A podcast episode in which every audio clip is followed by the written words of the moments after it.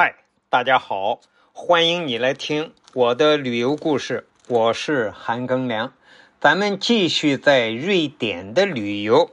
我们继续游览瑞典首都斯德哥尔摩。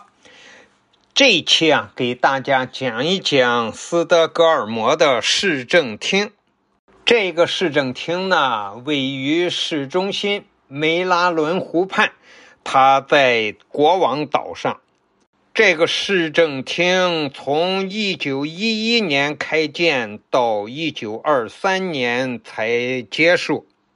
市政厅的外观呢是棕红色的砖结构的建筑。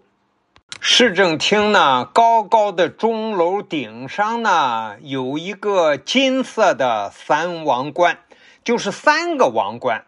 它是代表丹麦、瑞典、挪威三国。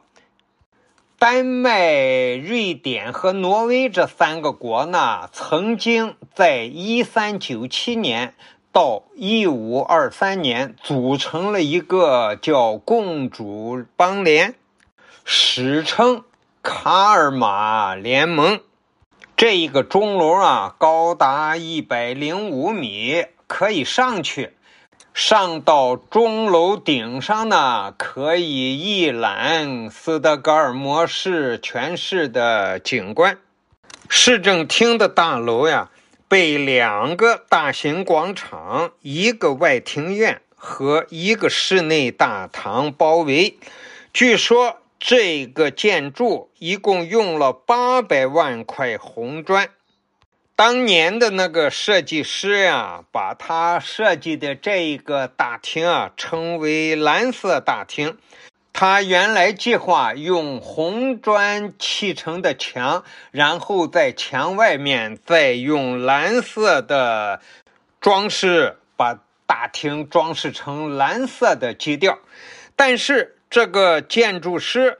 等到大厅的红砖盖完了之后，他来看的时候，一看这个红色的效果太漂亮了，他就当时改变主意，不再把外墙涂成蓝色的了。但是“蓝色大厅”这个名字却是定下来了，这就是斯德哥尔摩市政厅的一绝。蓝色大厅是红色的。我们这个旅游团啦，本来从北京出发的时候就有一个中国的领队，然后到了北欧四国呢，每一个国家都有一个本国的导游。这个本国的导游啊，不管是本国人还是中国人，他都是会说中文的，但是。到斯德哥尔摩市政厅参观的时候，又换了一个导游，必须是这个市政厅自己的导游。而我们换的这个导游巧了，是个四十多岁的女的，是北京人。每年的十二月十日是瑞典的著名科学家诺贝尔先生逝世的日子。瑞典的国王和王后，还有各个方面的贵宾齐聚于此，为本年度的诺贝尔奖得主们举行隆重的晚宴。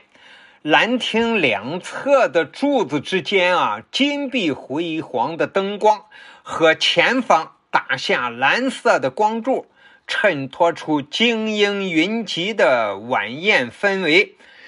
整个市政厅这个基调啊，是红色的砖头呢，又勾上白色的砖缝。今天给大家讲的是斯德哥尔摩的市政厅，感谢你的收听，咱们下集再见。